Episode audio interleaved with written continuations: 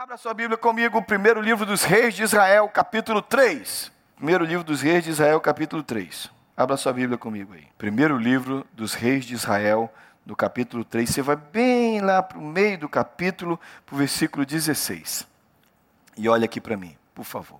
Nós estamos falando sobre Salomão, estamos falando sobre sabedoria. Eu acho que todo mundo aqui concorda que a gente precisa de sabedoria.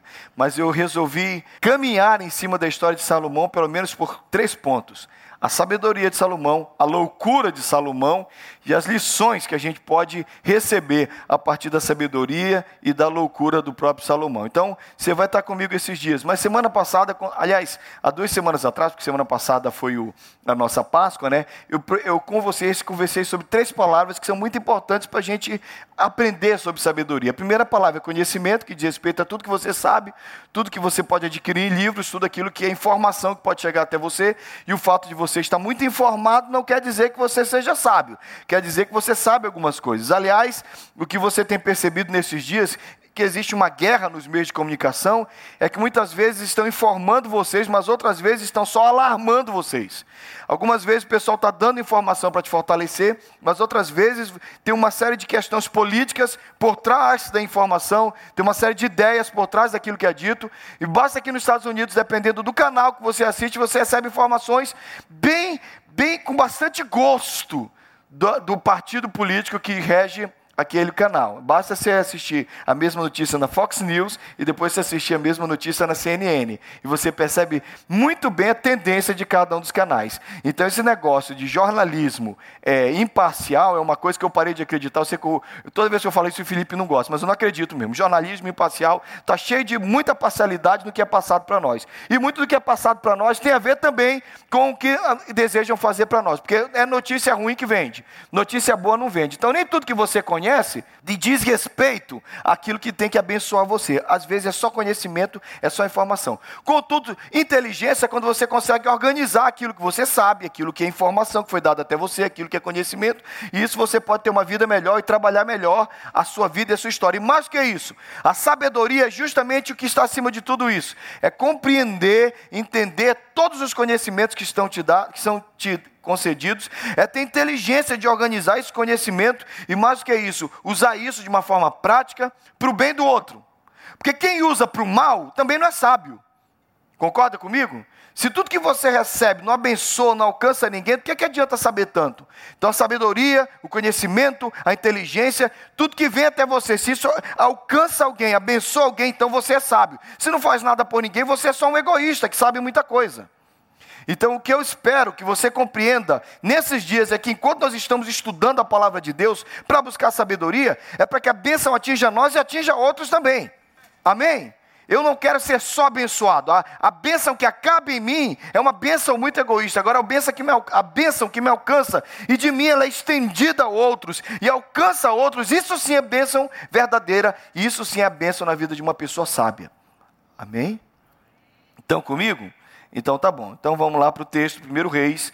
Como é a semana passada, né, a gente estudou como se forma uma, duas semanas atrás, como se forma uma pessoa sábia, a gente olhou para a história de Salomão, mas hoje a gente vai estudar a forma prática da sabedoria na nossa vida. Essa é uma das histórias bem malucas da Bíblia. Tem umas histórias assim que se eu fosse escrever um livro espiritual, eu jamais colocaria uma história dessa. Essa é uma história estranha, duas prostitutas diante de um rei, brigando por uma criança morta e uma criança viva. Estão comigo? Conhece a história? Você conhece a história, mas é importante você ler e deixar a palavra de Deus entrar no seu coração. Certo dia, duas prostitutas compareceram diante do rei. Uma delas disse: Ah, meu senhor, essa mulher mora comigo na mesma casa. Eu dei à luz a um filho e ela estava comigo na casa.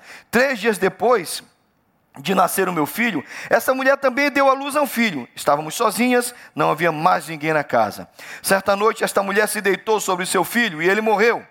Então ela se levantou no meio da noite e pegou meu filho enquanto eu, tua serva, dormia, e, e o pôs ao seu lado, e pôs o filho dela morto ao meu lado. Ao levantar-me de madrugada para amamentar o meu filho, ele estava morto. Mas quando olhei bem para ele de manhã, vi que não era o filho que eu dera à luz. E outra mulher disse: Não, o que está vivo é meu filho, o morto é seu. Mas a primeira insistia: Não, o morto é seu, o vivo é meu. E assim elas discutiram diante do rei. O rei disse: Essa afirma: O meu filho está vivo e o seu filho é o morto. Enquanto aquela diz: Não, seu filho está morto e o meu está vivo. Então o rei ordenou: Traga-me uma espada. Trouxeram-lhe. E ele ordenou: Cortem a criança viva ao meio e dei metade a uma e metade a outra. A mãe do filho que estava vivo, movida pela compaixão materna, clamou: Por favor, meu senhor, dê a criança viva a ela, não a mate. A outra, porém, disse: Não será nem minha nem sua, cortem-na no meio. Então o rei deu seu veredito: Não matem a criança, deem-na à primeira mulher, ela é a mãe. Quando todo Israel ouviu o veredito do rei, passou a respeitá-lo profundamente, pois viu que a sabedoria de Deus estava nele para fazer. Senhor, obrigado pela tua palavra. Que palavra maravilhosa, que história estranha, mas ao mesmo tempo transformadora. Fala conosco e nos ajuda não somente a ouvir uma história, a não somente conhecer um, um, um relato bíblico, nos dá vida a partir desse texto e muda a nossa vida. Tem misericórdia de mim, que preciso ensinar a tua palavra, em nome de Jesus. Amém. O que é que a sabedoria pode fazer por você de modo prático? Você precisa buscar sabedoria. Esse texto está aqui. Salomão não somente teve uma história que lhe deu sabedoria, mas Salomão tinha uma, sobre, uma sabedoria sobrenatural. E a promessa bíblica é essa aí. Vamos ler juntos? Igreja, lê comigo. Lê lá na tela a uma só voz. Se alguém de vocês tem falta de sabedoria, peça que a todos dá de boa e lhe será concedida. Continua. Sem duvidar, pois aquele que duvida é semelhante à onda do mar Amém? Qual é a promessa que existe nesse texto? Se você pedir sabedoria, fala, meu povo. Vocês estão acordados, minha gente? Vocês estão vivos? Essa é uma igreja viva que adora um Deus vivo e está viva? Então vou perguntar de novo: qual é a promessa que existia no texto que a gente leu há pouco? Deus vai dar o quê? Para quem, Tânia? Para quem pedir. Quem não pede, não tem essa história também. Se alguém sente, eu preciso de sabedoria, então o mandamento para você é um só: peça. E o que é que vai acontecer?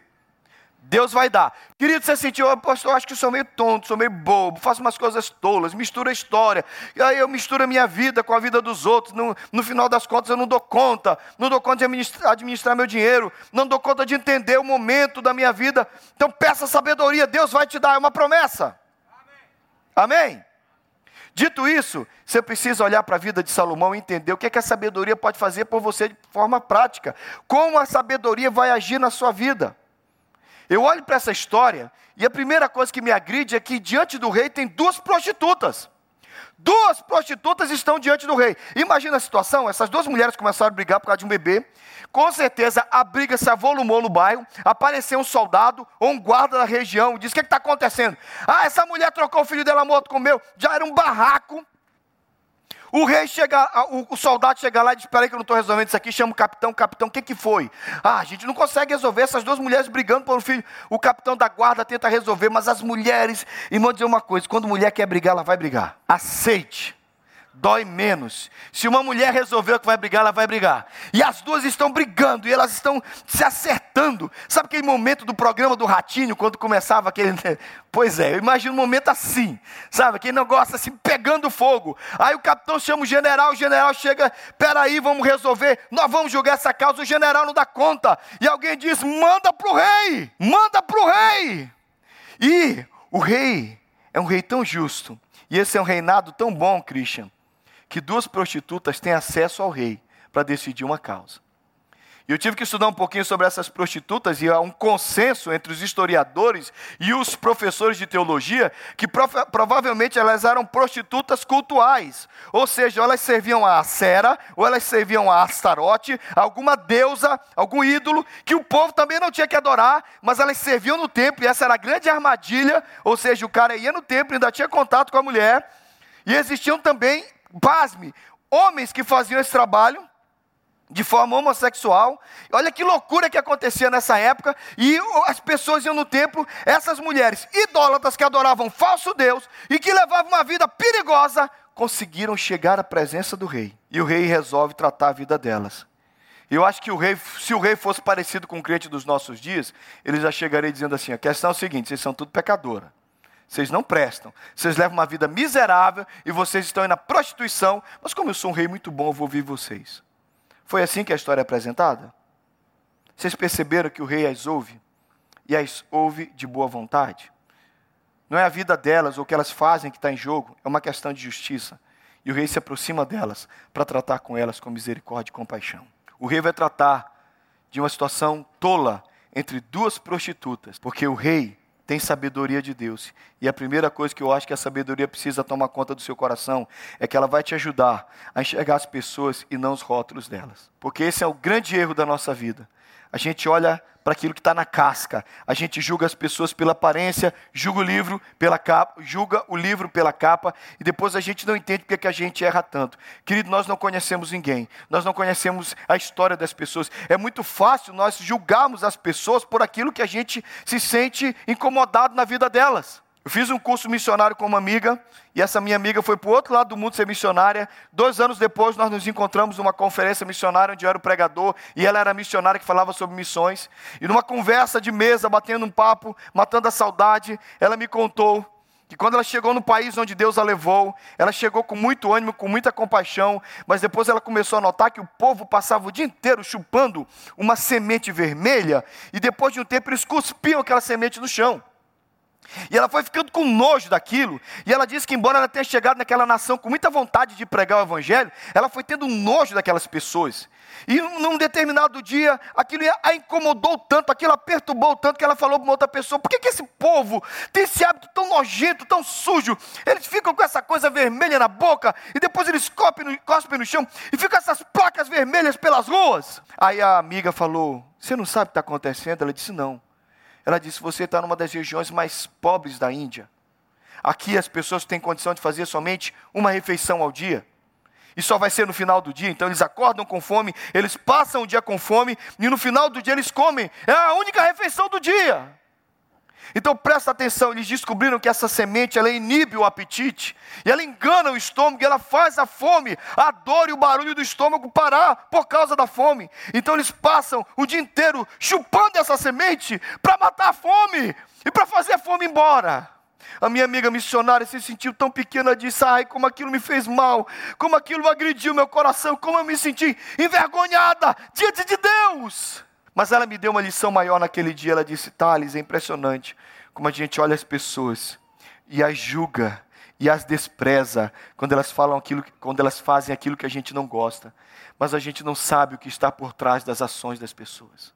A gente não sabe o que está por trás das ações. Por isso que quando a sabedoria de Deus entra no nosso coração, a gente olha mais do que a casca, a gente olha mais do que o pecado, às vezes na vida da pessoa que nos incomoda, às vezes a gente olha mais do que aquilo que nos entristece, a gente aprende que as pessoas têm vida, têm história, têm caminho, e elas não chegam onde elas chegaram de graça. Meu amigo tio Pedro, que já esteve aqui na igreja, trabalha com mulheres que vendem a sua vida lá na Guaicurus, lá perto do centro de BH. E a gente estava conversando, sobre isso, sobre essas pessoas, sobre o que essas mulheres vivem, as lutas que elas passam.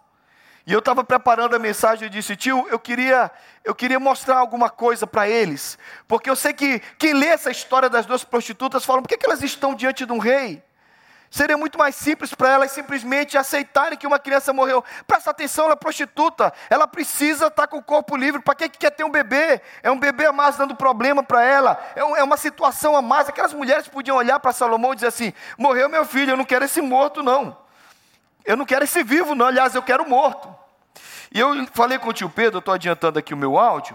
E eu falei com o tio Pedro ontem, eu disse, tio Pedro, você que trabalha com mulheres nessa situação, me conta uma história que eu queria mostrar para a minha igreja, eu queria contar para eles. Eu sei que quando você ouve, ah, a prostituta lá da Bíblia parece tão distante de nós, mas eu quero falar daquela que trabalha lá no Brasil e que vende o seu corpo e que às vezes você despreza e diz assim, ah, mas ela tinha que ter outra opção de vida.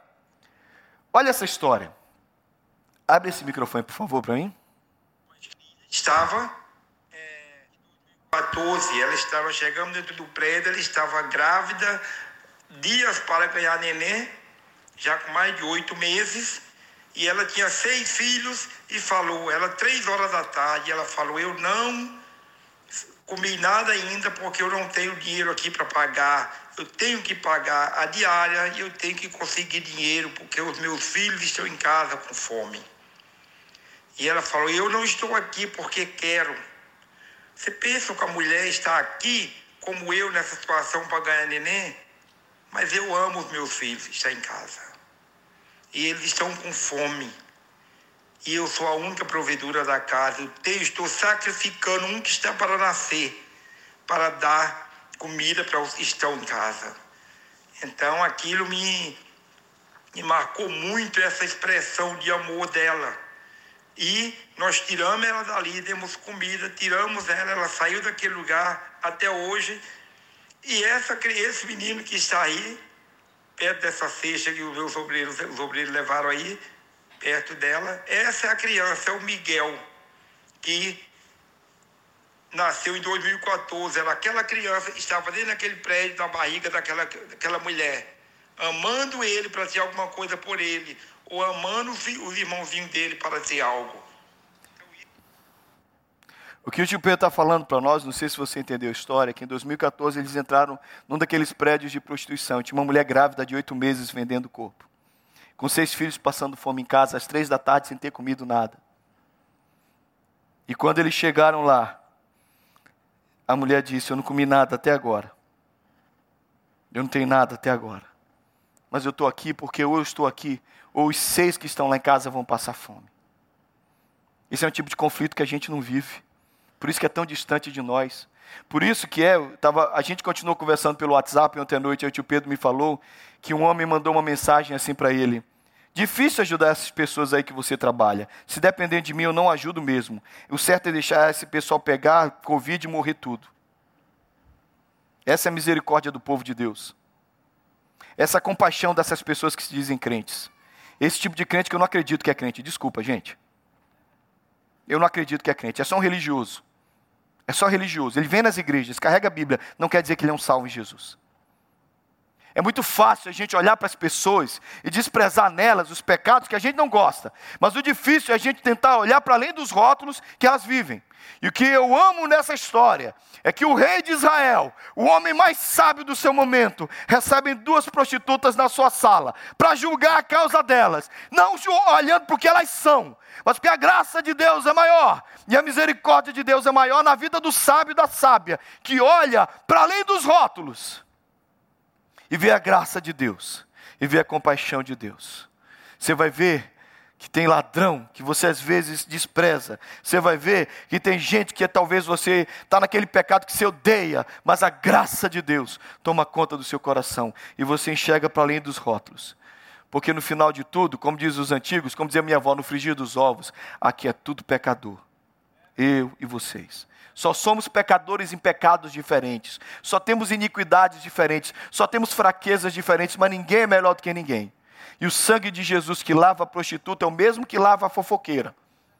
É o mesmo que lava o mentiroso, é o mesmo que lava a ladra. É a mesma que rouba o esquédio da outra. É o mesmo sangue que rouba aquele que enganou o patrão e não pagou o preço devido. Que mudou o valor da nota fiscal. É o mesmo sangue, é tudo igual, tudo pecador. Nós elegemos os pecadores maiores. E eu quero lembrar que não existem pecadores maiores, existem pecadores. E existe só um sangue que nos lava. Por isso que a misericórdia tome conta do seu coração e do meu. Para a gente olhar com compaixão e ver que o rei atendeu aquelas mulheres para julgar a causa delas. E viu mais do que simplesmente mulheres, eram mães.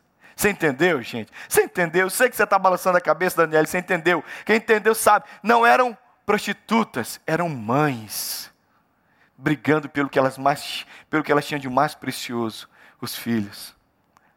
Amém? Vocês estão comigo? Mas a segunda coisa que o texto me ensina é que sabedoria vai me ajudar a vencer, a resolver conflitos, e grande parte do que eu e você fazemos na vida é resolver conflitos. Conflito dos filhos, conflitos dos maridos, com as esposas, dos amigos. Gente, já pensou no seu ambiente de trabalho? A maioria das vezes no ambiente de trabalho a gente está resolvendo conflito. E muitos, aliás, ali, ó, o índice é altíssimo. O pessoal troca de emprego, tem problema no trabalho. Às vezes não é o trabalho em si, mas é o, é, são as questões interpessoais. E agora Salomão está numa armadilha. Gente, olha que armadilha. Olha que armadilha que Salomão está. As duas mulheres estão dizendo: O vivo é o meu, o morto é o dela. Não, não, o vivo é o meu, o morto é o dela. Se ele erra ali, ele acabou de assumir o trono, ele acabou de se tornar rei. Esse é o tipo de situação de armadilha que não tem jeito. Você está envolvido nessa armadilha e de alguma forma isso vai arrebentar com você. Você já se viu em situação assim? Já se viu? Eu já me vi em várias situações assim. Ai, o que eu falar aqui, eu estou enrolado. Três coisas que eu acredito que todo mundo precisa saber para resolver conflitos. Primeira coisa, você precisa de uma estratégia. E eu não estou falando de uma estratégia maligna, não estou falando de algo perigoso, eu estou falando de algo sábio. Você precisa de uma estratégia. Quando Jesus se viu diante daquela multidão que trouxe uma mulher adúltera, Jesus estava na mesma situação que Salomão. Se Jesus apoia a mulher adúltera, iam dizer, está vendo? Está apoiando o adultério. Esse Jesus é um mestre pecador, não presta. Mas se ele apoia os homens que trouxeram a mulher, gente, a mulher foi apanhada em flagrante adultério. O que está faltando na, na, história da mulher adulta? Oi? Um homem, é claro, se é flagrante, flagrante adultério, entende-se que foram os dois apanhados no ato. Cadê o homem? Cadê o homem? Eles soltaram o homem, trouxeram só a mulher. Os caras eram tão injustos, tão sem vergonha. Eles trouxeram aquela situação Jesus só para colocar Jesus numa armadilha. De qualquer jeito, aparentemente, Jesus ia se dar mal naquela história. Mas Jesus tinha uma estratégia. Jesus baixou a cabeça, ficou escrevendo no chão disse: Ó, quem não tem pecado, atira a primeira pedra e baixou a cabeça de novo. Você precisa ter uma estratégia. E Salomão tem uma estratégia sábia. Ele fala assim: tragam-me uma espada. E aí é que entra uma outra coisa interessante: é que não basta só trazer a espada, você tem que ter coragem para solucionar uma situação dessa. Você tem que ter muita coragem. Traz uma espada, vamos cortar essa criança no meio. Dizem que um, num determinado monastério onde os monges viviam ali, e o monge mais velho era o líder deles, este veio a falecer, e eles precisavam de um novo líder, de um novo chefe. Acho que você conhece essa história, história bem legal. Então vem alguém para resolver a situação de um outro monastério, de um outro monastério, monastério distante. Chega, olha, gente, eu estou aqui, nós precisamos eleger um novo líder porque o líder morreu. Então ele foi e com a estratégia dele, ele colocou no meio do, do de um ciclo onde estavam todos os monges presentes, os que viviam naquele monastério. Olha, Está aqui o problema. Ele colocou um, um vaso caro, bonito, de porcelana, colocou no meio deles e disse: Está aqui o problema. Ficou todo mundo olhando, eles olhavam. Esse é o problema. O que, é que vocês vão fazer? E eles ficaram por um tempo olhando, os monges olhavam para aquele vaso. Então, de repente, o monge pegou um pedaço de madeira e foi lá e pá, destruiu o vaso. Então, o homem que estava lá para resolver a questão, que tinha estratégia e tinha coragem, disse: Você é um novo líder. E eles perguntaram: Por quê? Ele disse: porque nós precisamos, como líder, alguém que resolva problemas. Eu apresentei um problema para vocês e vocês ficaram olhando para o problema. Ele veio e resolveu. Esse é o problema? A gente destrói, a gente resolve, a gente conserta. É preciso ter coragem. Se você quer resolver conflitos, você precisa ter coragem. E eu acho que Salomão teve uma coragem extrema. Corta a criança no meio. E se as duas mulheres gritam assim: Isso, corta, corta, corta? O que, que é ser? Que, que Salomão faria? Gente, o que, que você faria? Traz uma espada aí, tá bom. Pode cortar. A uma diz, ah, então corta mesmo. Por mim, tanto faz. E a outra diz, ah, corta mesmo, pode cortar. Salomão tinha uma estratégia. E ele acreditava na estratégia. Ele teve muita coragem. Mas, acima de tudo, para resolver conflitos, você precisa de percepção.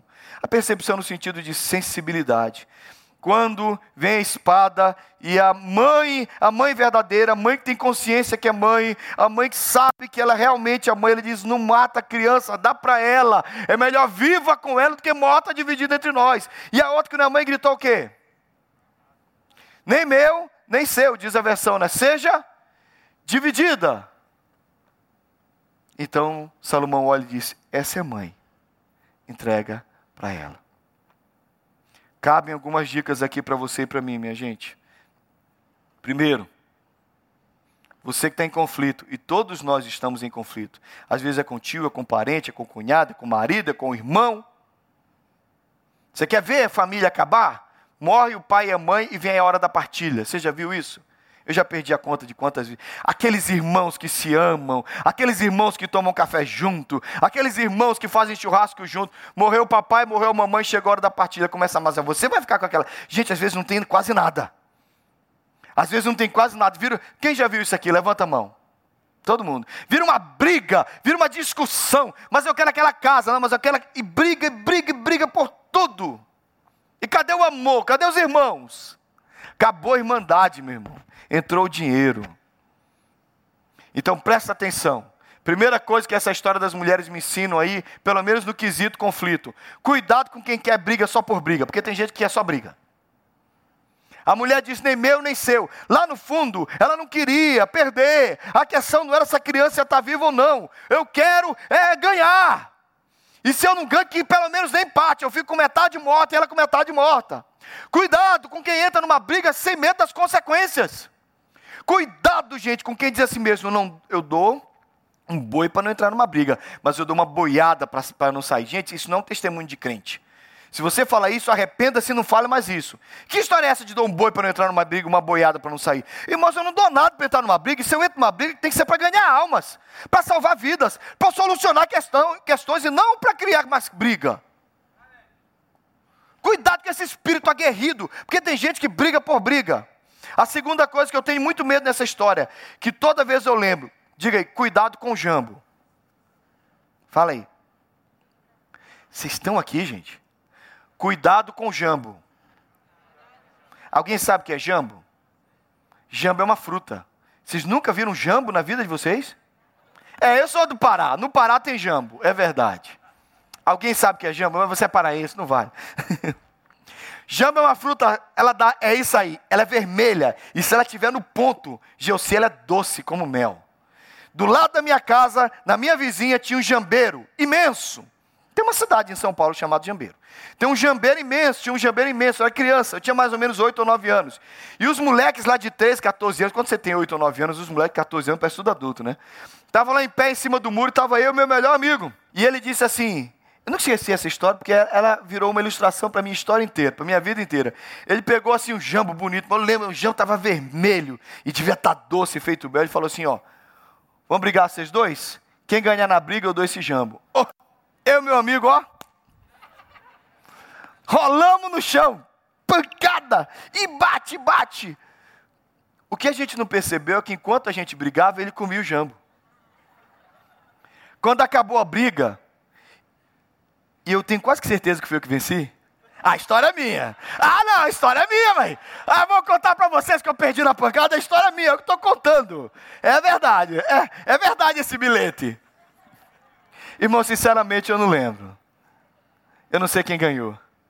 Sinceramente eu não sei quem ganhou. E é por isso que a história é importante. Não importa quem ganhou. E nós perdemos o jambo. E essa história está na minha vida desde que eu tinha oito ou nove anos. Porque é desse jeito que o diabo faz com a gente, gente.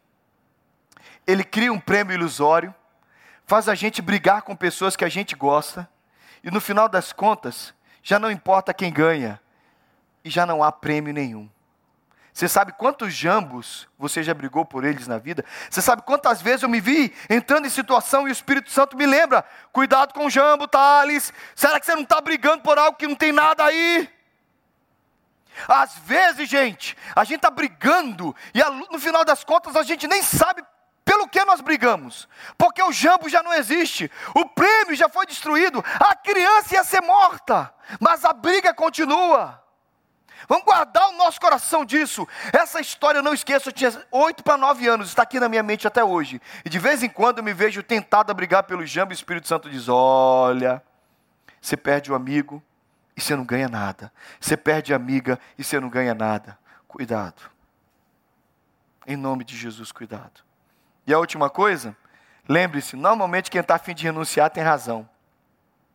Normalmente quem diz assim: não vou brigar por isso a gente não vai transformar isso numa briga. Normalmente quem tem razão. E normalmente o pessoal que vai até o fim, querendo destruir todo mundo, não importa, acaba a amizade, racha a igreja, destrói o grupo, I don't care. Eu quero é estar certo. Normalmente é o pessoal que está errado. Guarde seu coração. Guarde seu coração. É melhor ser feliz do que estar certo. É melhor ter amigos do que estar sempre certo. É melhor preservar a igreja, o grupo, o ministério, do que você estar certo. Aquela mulher pensou: é melhor a criança viva com ela do que morta dividida entre nós. Salomão disse: essa é a mãe, passa a criança para ela. Essa tem razão. Irmãos, no trono da nossa vida não está Salomão, no trono da nossa vida está Jesus Cristo. E Ele é o justo juiz, e Ele vai fazer justiça para nós. Não tenha medo dos conflitos, confie no Senhor, o Senhor vai fazer justiça. Amém? O texto termina dizendo que todo Israel olhou para Salomão e disse: A sabedoria de Deus está no nosso rei. Nós podemos considerar isso. Última coisa que eu quero que você guarde no seu coração sobre a sabedoria de Deus, pelo menos por hoje. A sabedoria de Deus vai ser um destaque na sua vida. Que as pessoas olhem para você e vejam mais do que competência, e vejam mais do que simplesmente habilidade. Elas olham e digam: é uma pessoa sábia, eu posso confiar em você. É uma pessoa sábia, eu posso descansar em você. Alguns de vocês são reconhecidos, ouça, no seu local de trabalho, na sua empresa. O patrão olha para você e diz: a bênção de Deus está nessa pessoa. Ela é uma pessoa sábia. E o que pior pode acontecer é um crente, um servo de Jesus Cristo, alguém olhar para a sua vida e dizer assim: é crente, lê a Bíblia, mas o sujeito teimoso, ô mulher burra, ô sujeito cabeçudo. Irmãos, melhor do que estar tá certo melhor do que receber a glória das pessoas. É olharem para nós e reconhecerem como destaque na nossa vida a sabedoria de Deus. Olhar para você, vão olhar para você e vão dizer: Eu não te conheço, mas eu vejo que existe sabedoria de Deus na sua vida. Que Deus derrame sabedoria sobre a sua vida. Todos os dias, quando eu subo aqui no púlpito, eu subo nesse púlpito com a mais absoluta certeza que eu não tenho nada para mudar a sua vida, eu não tenho nada para te dizer então eu tenho que subir todo dia no púlpito e dizer: Senhor, tem misericórdia de mim, porque eu preciso falar alguma coisa que não seja minha, mas que venha do Senhor e que edifique a vida dos irmãos. E Deus faz isso. Quero terminar com um testemunho da semana passada, que eu nem pedi permissão para contar. Mas alguém do louvor, quando eu contei a história da mulher que tinha um garfo na mão, ela contou assim que ela ia disse: "Senhor, eu vou cantar essa música com esse garfo na mão". Lembra da mulher que disse que o melhor estava por vir com o garfo na mão? Quem não veio no culto semana passada, eu contei de uma mulher que pediu para ser enterrada com o garfo na mão, porque ela dizia: o melhor está por vir. E essa mulher, essa irmã que estava no louvor, ela disse que ela cantou o louvor e ela disse: Senhor, eu vou cantar essa música com esse garfo na mão. E ela me passou um áudio ontem dizendo que enquanto ela cantava, uma outra pessoa que assistiu o culto viu um garfo na mão dela e deu um garfo para ela de presente. Ela disse: Que confirmação, pastor. Enquanto eu ia começar a cantar, eu disse: Eu quero cantar essa música crendo que o melhor do Senhor está por vir. E alguém na audiência assistia e via um garfo na mão dela, e depois foi lá e contou para ela. E animou o coração dela. É assim que as coisas acontecem, quando a sabedoria de Deus está num lugar. Deus fala, Deus confirma, Deus transforma, Deus abençoe. Que você tenha uma semana sábia na presença do Senhor. E que suas escolhas sejam sábias. E que Deus dirija tudo que você vai fazer. Vamos orar por sabedoria. O versículo que eu citei para vocês é 1 Reis 3:28. Todo Israel viu a sentença que havia que o havia o rei proferido, e todos tiveram profundo respeito pelo rei, porque viam que nele havia sabedoria de Deus para fazer justiça. Eu oro que, essa, que esse mesmo versículo aconteça na sua vida.